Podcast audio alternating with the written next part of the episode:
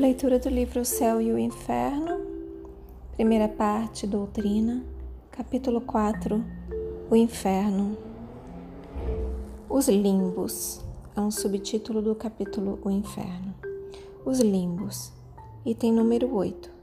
A Igreja admite, é verdade, uma posição especial em certos casos particulares. As crianças mortas em tenra idade, não tendo feito mal, não podem ser condenadas ao fogo eterno. Por outro lado, não tendo feito o bem, não têm nenhum direito à felicidade suprema. Ficam então, diz ela, nos limbos, situação mista que jamais foi definida, na qual todos não sofrem nem gozam da perfeita felicidade. Mas, uma vez que a sua sorte está irrevogavelmente fixada, estão privadas dessa felicidade pela eternidade. Essa privação, uma vez que não dependeu delas que fosse de outro modo, equivale a um suplício eterno e merecido. Ocorre o mesmo com os selvagens, que, não tendo recebido a graça do batismo e as luzes da religião, pecam por ignorância, entregando-se aos seus instintos naturais, não podendo ter nem a culpabilidade nem os méritos daqueles que puderam agir com conhecimento de causa. A simples lógica repele semelhante doutrina em nome da justiça de Deus. A justiça de Deus está inteiramente nestas palavras do Cristo, a cada um segundo as suas obras. Mas é preciso entendê-lo como as obras boas ou más que realizaram livremente, voluntariamente, as únicas nas quais incorreram em responsabilidades, o que não é o caso nem da criança, nem do selvagem, nem daquele de quem não dependeu o estar esclarecido. Agora um subtítulo que é Quadro do Inferno Pagão. Item número 9. Conhecemos pouco do inferno pagão e apenas pela descrição dos poetas. Homero e Virgílio deram dele a descrição mais completa, mas é preciso apartar as necessidades que a poesia impôs à forma. A de Fénelon, em seu Telêmaco, embora aurida na mesma fonte, quanto às crenças fundamentais, tem a simplicidade mais precisa da prosa. Descrevendo o aspecto lúgubre dos lugares, procura, sobretudo, ressaltar o gênero de sofrimento que sofrem os culpados e se estende muito sobre a sorte dos maus reis, tendo em vista a instrução de seu aluno real. Por popular que seja a sua obra, muitas pessoas não têm, sem dúvida, essa descrição bastante presente na memória ou não puderam refletir bastante nela para estabelecerem uma comparação. Por isso, cremos ser útil reproduzir-lhe as partes que têm uma relação mais direta com o objetivo que nos ocupa, quer dizer, as que concernem mais especialmente a penalidade individual. Item 10. Abre aspas. Entrando, Telêmaco ouve os gemidos de uma sombra que não podia se consolar. Qual é, pois, disse-lhe, a vossa infelicidade? Que fostes sobre a terra? Eu fui, respondeu-lhe essa sombra, Nabofarzã, rei da soberba Babilônia. Todos os povos do Oriente tremiam ao simples sussurro de meu nome. Eu me fazia adorar pelos babilônios em um templo de mármore onde estava representado por uma estátua de ouro diante da qual se queimavam dia e noite os preciosos perfumes da Etiópia. Jamais alguém ousou me contradizer sem ser logo punido. Inventava-se cada dia novos prazeres para me tornar a vida mais deliciosa. Era ainda jovem e robusto, ai de mim! Quanta prosperidade me restava ainda para gozar no trono. Mas uma mulher que amei e que não me amou fez-me sentir que não era Deus. Ela me envenenou. Eu não sou mais nada. Colocaram ontem com pompas as minhas cinzas numa urna de ouro. Choraram, arrancaram-se os cabelos, fizeram parecer quererem atirar-se às chamas da minha fogueira para morrerem comigo. Vão ainda gemer ao pé do soberbo túmulo onde estão as minhas cinzas, mas ninguém me lamenta. Minha memória é horrorosa, mesmo na minha família, e aqui embaixo já sofro horríveis tratamentos. Telêmaco, tocado com esse espetáculo, lhe diz: Éreis verdadeiramente feliz durante o vosso reinado?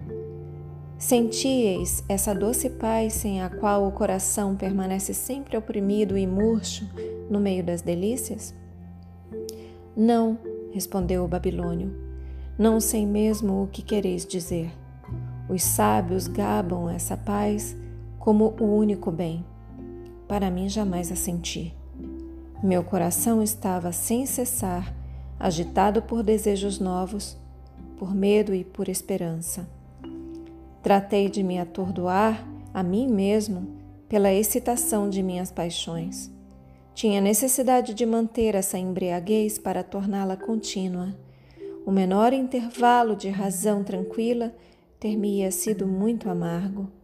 Eis a paz da qual gozei tudo mais me parecia uma fábula e um sonho. Eis os bens que lamento. Falando assim, o babilônio chorava como um homem frouxo, amolecido pelas prosperidades e que não estava acostumado a suportar constantemente uma infelicidade. Tinha perto de si alguns escravos que foram mortos para honrar os seus funerais Mercúrio entregara-os a Caronte como seu rei e lhes dera um poder absoluto sobre esse rei que serviram na terra. Essas sombras de escravos não temiam mais a sombra de Nabofarzã. Elas o tinham acorrentado e lhe faziam as mais cruéis indignidades. Novamente, Falando assim, o babilônio chorava como um homem frouxo, amolecido pelas prosperidades e que não estava acostumado a suportar constantemente uma infelicidade. Tinha perto de si alguns escravos que foram mortos para honrar os seus funerais. Mercúrio entregara-os a Caronte como seu rei e lhes deram um poder absoluto sobre esse rei que serviram na terra. Essas sombras de escravos não temiam mais a sombra de Nabofarzã elas o tinham acorrentado e lhe faziam as mais cruéis indignidades. Uma lhe dizia: Não fomos homens tão bem como tu? Como foste bastante insensato para te creres um Deus, sem que lembrasses que eras da raça dos outros homens? Essa é uma pergunta. Como fostes bastante insensato para te creres um Deus, sem que lembrasse que eras da raça dos outros homens? Uma outra uma outra sombra, para insultá-lo, dizia: Tinhas razão em não querer que fosses tomado por um homem, porque eras um monstro sem humanidade. Um outro lhe dizia: Pois bem, onde estão agora os lisonjeadores? Não tens nada mais para dar, infeliz. Não podes mais fazer nenhum mal. Te tornaste escravo de teus próprios escravos. Os deuses são lentos para fazer injustiça, mas enfim a fazem. A essas duras palavras, Nabofarzã olhava para o chão, arrancando seus cabelos num excesso de raiva e de desespero. Mas Caronte dizia aos escravos: Arrastai-o com a corrente, levai-o contra a sua vontade. Não terá nem mesmo a consolação de esconder a sua vergonha. É preciso que todas as sombras do estige disso sejam testemunhas para justificar os deuses que sofreram tanto tempo quanto esse ímpio, ímpio reinou sobre a terra. Logo percebeu, bem perto dele, o negro tártaro. Dele saía uma fumaça escura e espessa, cujo odor empestado ocasionaria a morte caso se lhe caso se espalhasse na morada dos vivos. Novamente, logo percebeu bem perto dele o negro tártaro dele saía uma fumaça escura e espessa, cujo odor empestado ocasionaria a morte, caso se espalhasse na morada dos vivos. Uma fumaça cobria um rio de fogo e turbilhões de chamas, cujo ruído, semelhante ao das correntes, as mais impetuosas, quando se lançam dos mais altos rochedos ao fundo dos abismos, fazia com que nada se pudesse ouvir distintamente nesses tristes lugares. Telêmaco, secretamente animado por Minerva, entra sem medo nesse abismo. De início, percebeu era um grande número de homens que tinham vivido nas mais baixas condições e que eram punidos por terem procurado as riquezas pelas fraudes, pelas traições e crueldades. Ele nota muitos ímpios hipócritas que, aparentando amar a religião, delas se serviram como um bom pretexto para contentar a sua ambição e enganar os homens crédulos. Esses homens que tinham abusado da própria virtude, embora seja o maior dom dos deuses, eram punidos como os maiores celerados de todos os homens. Os filhos que tinham degolado seus pais e suas mães, as esposas que tinham molhado suas mãos no sangue de seus esposos, os traidores que tinham entregado sua pátria depois de terem violado todos os juramentos, sofriam penas menos cruéis do que esses hipócritas. Os três juízes do inferno assim o quiseram, e eis as suas razões. É que esses hipócritas não se contentam com serem maus como o resto dos ímpios, querem ainda passar por bons e fazem com a sua falsa virtude com que os homens não ousem mais confiar na verdade. Os deuses dos quais zombaram e que tornaram desprezíveis para os homens têm prazer em empregarem todo o seu poder para se vingarem dos seus insultos. Junto destes aparecem outros homens que o vulgo crê pouco culpados e que a vingança divina persegue impiedosamente. São os ingratos, os mentirosos, os lisonjeadores, que, louvam que louvaram o vício os críticos malignos que trataram de difamar a mais pura virtude, enfim, aqueles que julgaram temerariamente as coisas sem conhecê-las a fundo e que por isso prejudicaram a reputação de inocentes. Telêmaco, vendo os três juízes que estavam sentados a que condenavam um homem, novamente Telêmaco, Vendo os três juízos que estavam sentados e que condenavam um homem, ousa lhes perguntar quais eram seus crimes. Logo o condenado, tomando a palavra, grita: Eu não fiz nenhum mal. Coloquei todo o meu prazer em fazer o bem. Fui magnânimo, liberal, justo, compassivo. Que se pode, pois, me reprovar? Então Minos lhe diz: Não se te faz nenhuma recriminação com respeito aos homens, mas não devias menos aos homens do que aos deuses? Qual é, pois, essa justiça da qual te gabas? Não faltaste a nenhum dever para com os homens, que não são nada. Foste virtuoso, mas colocaste toda a tua virtude para ti mesmo e não aos deuses que te deram, porque querias gozar do fruto da tua própria virtude e te encerrar em ti mesmo. Foste a tua divindade. Mas os deuses que tudo fizeram e que nada fizeram senão para eles mesmos, não podem renunciar aos seus direitos. Tu os olvidaste, eles te esquecerão. Entregar-te-ão a ti mesmo, uma vez que quiseste, que quiseste ser para ti e não para eles. Procura, pois, agora, se o podes, a consolação no teu próprio coração. Eis-te para sempre separado dos homens aos quais quiseste agradar este só contigo mesmo, que foste teu ídolo, aprende que não há verdadeira virtude sem o respeito e o amor aos deuses aos quais tudo é devido. A tua falsa virtude, que há tempos deslumbra os homens fáceis de se enganarem, novamente, a tua falsa virtude, que há tempos deslumbra os homens fáceis de se enganarem, vai ser confundida. Não julgando os homens, os vícios e as virtudes, senão pelo que os choca ou os agrada, são cegos quanto ao bem e quanto ao mal. Aqui, uma luz divina derruba todos os seus julgamentos superficiais. Ela condena, frequentemente, o que admiram e justifica o que condenam.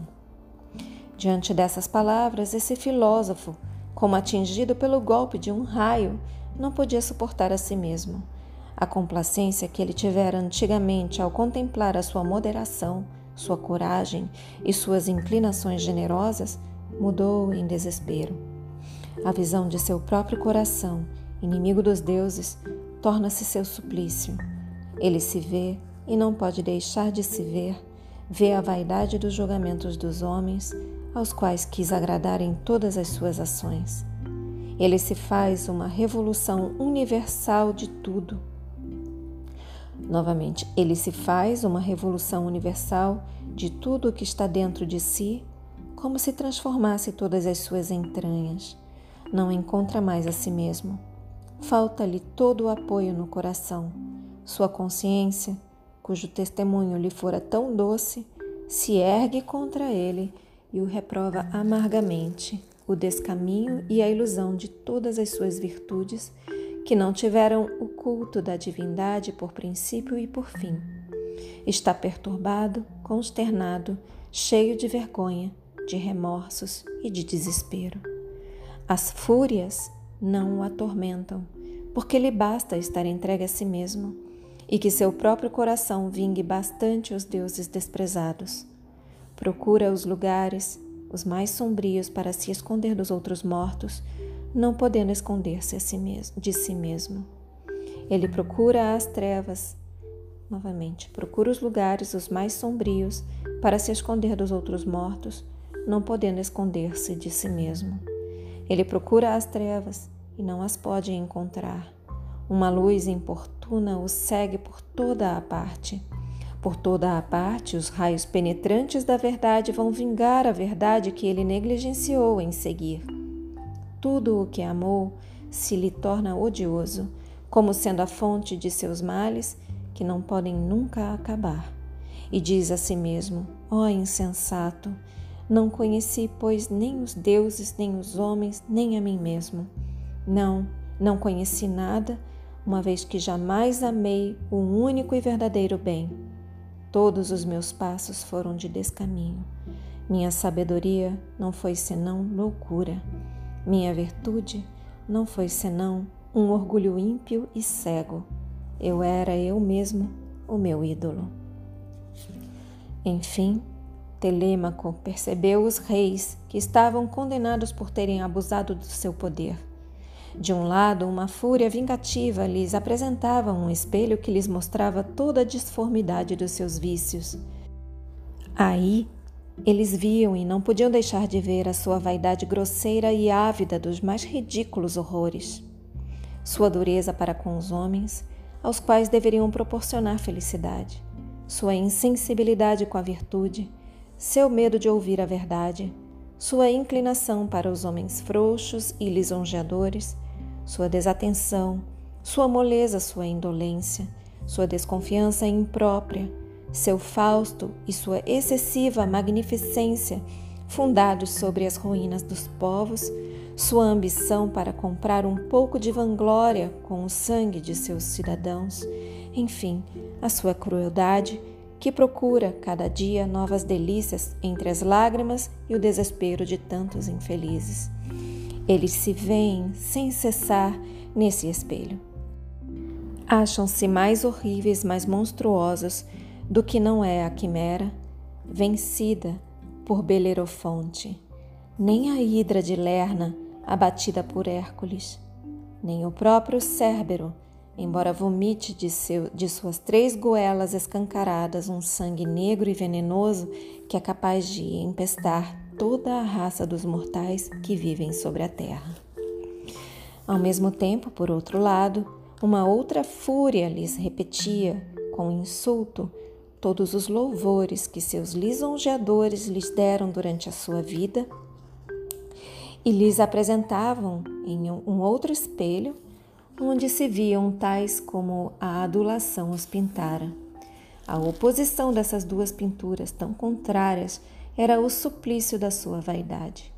Notava-se que os piores dentre esses reis eram aqueles a quem se deram os mais magníficos louvores durante a vida, porque os maus são mais temidos do que os bons e exigem sem pudor as desprezíveis lisonjas dos poetas e dos oradores do seu tempo.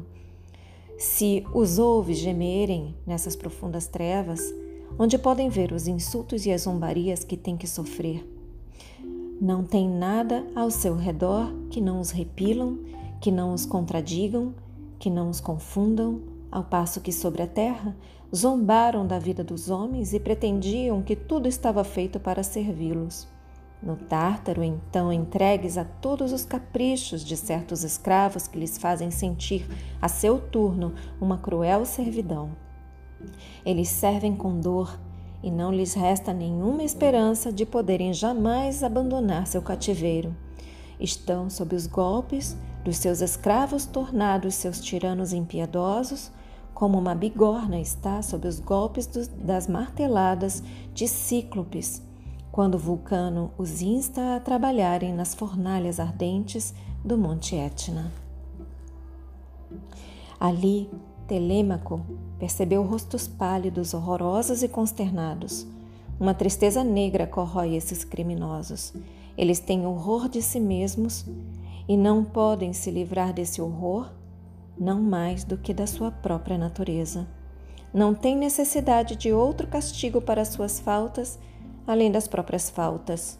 Vêm-nas sem cessar em toda a sua enormidade. Apresentam-se a eles como espectros horríveis e os perseguem. Para delas se protegerem, procuram uma morte mais poderosa do que aquela que os separou dos seus corpos. No desespero que estão, chamam em seu socorro uma morte que possa exterminar todo o sentimento e todo o conhecimento de si mesmos.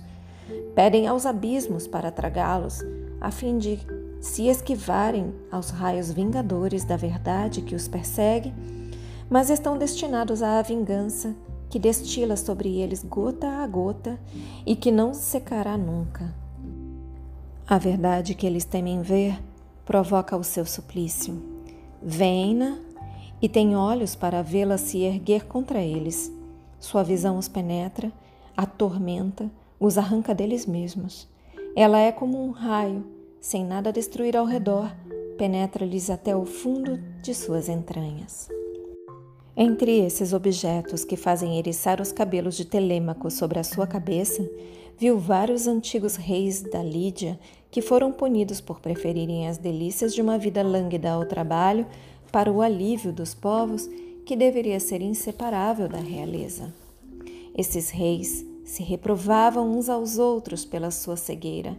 Um dizia ao outro que tinha sido seu filho: Não vos recomendei a miúdo durante a minha velhice e antes da minha morte para reparar os males que fizera pela minha negligência? Ah, infeliz pai, dizia o filho, fostes vós que me perdestes. Foi o vosso exemplo que me inspirou o Fausto, o orgulho, a volúpia e a dureza para com os homens. Vendo-vos reinar com tanta tibieza e cercado de vis aduladores, acostumei-me a gostar da adulação e dos prazeres. Acreditei que o resto dos homens era, com relação aos reis, o que os cavalos e os outros animais de carga são na consideração dos homens, quer dizer, animais aos quais não se faz caso, senão enquanto prestam serviços e proporcionam comodidades. Acreditei, e fostes vós que me fizestes acreditar, e agora sofro tantos males por vos imitar. A essas reprimendas acrescentavam as mais horrendas maldições e pareciam animados de raiva para se dilacerarem um ao outro.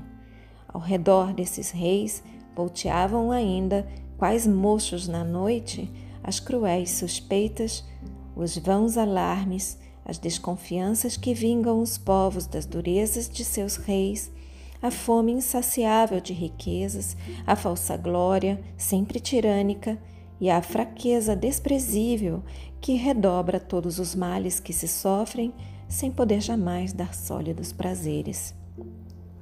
Viam-se vários desses reis severamente punidos, não pelos males que fizeram, mas por terem negligenciado o bem que tinham o dever de fazer. todos os crimes dos povos que se, originam, que se originam da negligência com a qual se faz observar as leis eram imputados aos reis que devem reinar a fim de que as leis reinem pela sua intervenção. Imputava-se-lhes também todas as desordens originadas do Fausto, do luxo e de todos os outros excessos que atiram os homens em um estado violento e na tentação de desprezarem as leis para adquirirem bens.